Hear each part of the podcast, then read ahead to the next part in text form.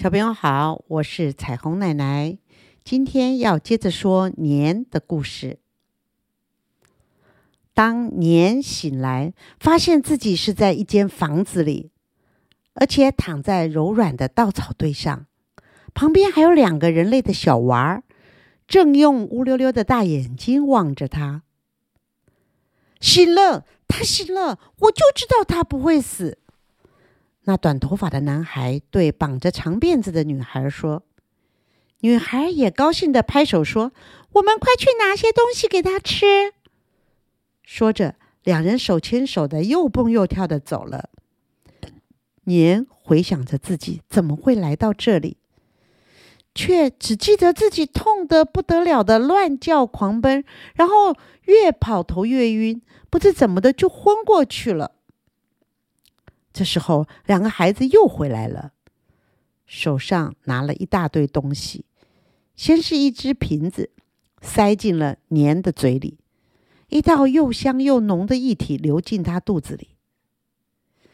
这是我们小时候用的奶瓶，现在正好给你用，好喝吗？小女孩笑着说。她看年津津有味的吸着牛奶，高兴的笑个不停。我叫阿龙。这是我妹妹小玉，我们好喜欢你哦。对了，你怎么会受了那么重的伤？小男孩一边轻抚着年的背，一边说个不停。年有气无力的躺着，任他们抚摸，任他们摆布。他第一次跟人这么接近，第一次觉得人那么的可爱。在以前啊，人类只不过是他的食物罢了。喝完了牛奶，阿龙立刻又拿了一只鸡腿塞进年的嘴里。年这时候真是饥不择食，觉得样样都好吃。他大口的吞着，大口的嚼着，乐得两个孩子直拍手。小玉想着想着，突然问起阿龙：“哥，你看他会不会是电视上报道的云豹，还是那个麒麟啊？”管它是什么，反正是稀有动物。老师说，稀有动物要保护，不然就会绝种，再也没有了。阿龙摇头晃脑，好像读了许多书的样子。可是爸爸说，小玉说着，阿龙打断小玉的话，对着年兽说：“对了，我爸和我妈下山买年货去了，我们正准备过年呢。”过年你知道吗？很热闹的，我最喜欢过年了。小玉也兴高采烈的说：“我也最喜欢过年。”正说着，外面传来声音：“孩子们，快来帮忙拿东西，我们回来喽！”哇，爸妈回来了！两个小孩立刻飞也似的冲出去。过了一会儿，他们又回到屋里，还多了两个大人。每一个人手里都提着大包小包的东西。那个男的大人看到年的情形，立刻斥责小孩子：“我不是叫你们不要接近他吗？那很危险的。”阿龙委屈的说：“不会呀，他很乖，一点也不危险。”小玉也说：“是啊，爸爸，他好可爱哦。”你们看他牙齿多锐利啊！要是凶起来可不得了。不行，我看还要加两条铁链子。爸爸仍然很大声的说着。这时，年才发现自己脖子上早已经被绑了一条链子。爸，不要啦！你看他多可怜，他真的很乖耶。阿龙一直求着爸爸。妈妈也开口说话了：“是啊，阿才，你看他受伤那么严重，不会危险的啦。”小玉突然跑过去抱住年的脖子，还摸着他的头，直嚷着：“你看嘛，他哪会危险啊？”年觉得好温馨，忍不住把头靠过去，轻轻的和小玉的头发摩擦着。阿龙也过来抚摸着他的背，年发出低沉的声音：“呜呜呜，一副很舒服的样子。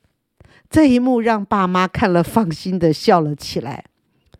于是，他们一家人忙着准备过年了，蒸年糕、杀鸡杀鸭、贴春联、祭祖，忙得不可开交。年先是看着，后来有力气了，又跟在身旁团团转，十分快活。他觉得人类实在有趣。最让年受不了的是放鞭炮，那噼里啪啦的声音仍然吓得他缩成一团，让一家人看了笑哈哈。爸爸大笑说：“ 哈，你看他长得一副凶猛的样子，谁晓得啊，胆子那么小。”小玉最善良，他搂着年，只安慰：“别怕，别怕哦。”到了吃年夜饭的时候。桌上摆满各式各样的菜肴，全家人快乐的吃着聊着。年可是头一回吃那么多的东西，荤的素的照单全收，觉得每一种食物味道都棒极了。吃着吃着，爸爸说道：“过几天啊，我把它带下山卖了，应该值不少钱哦。”不要。阿龙、小玉异口同声的说：“我们要养它。去年台风，我们损失了不少鳟鱼，今年到现在也没赚回来。再说，它那么会吃，我们怎么养得起啊？”爸爸的口气很坚决。可是是我们发现它的，阿龙这么说的。妈妈也说话了。小孩子要听话，爸爸来山上养鳟鱼，还不是希望赚钱给我们过好日子？不要再跟爸爸顶嘴了。孩子们不说话了，过年的气氛好像也冻住了，冷冷的。然后夜深了，全家人也都上床睡觉了。到了天快亮的时候，年。突然觉得有人在拍醒他，睁开眼睛一看，是阿龙和小玉。他们蹑手蹑脚带他出了笼子。阿龙很坚决地说：“你走吧，我们不希望你被卖掉，被关在笼子里让人参观。”小玉边摸着年的头，边说着。我们真的好喜欢你哦，可是爸爸要卖掉你，你还是回山上去，不要再被人捉到了。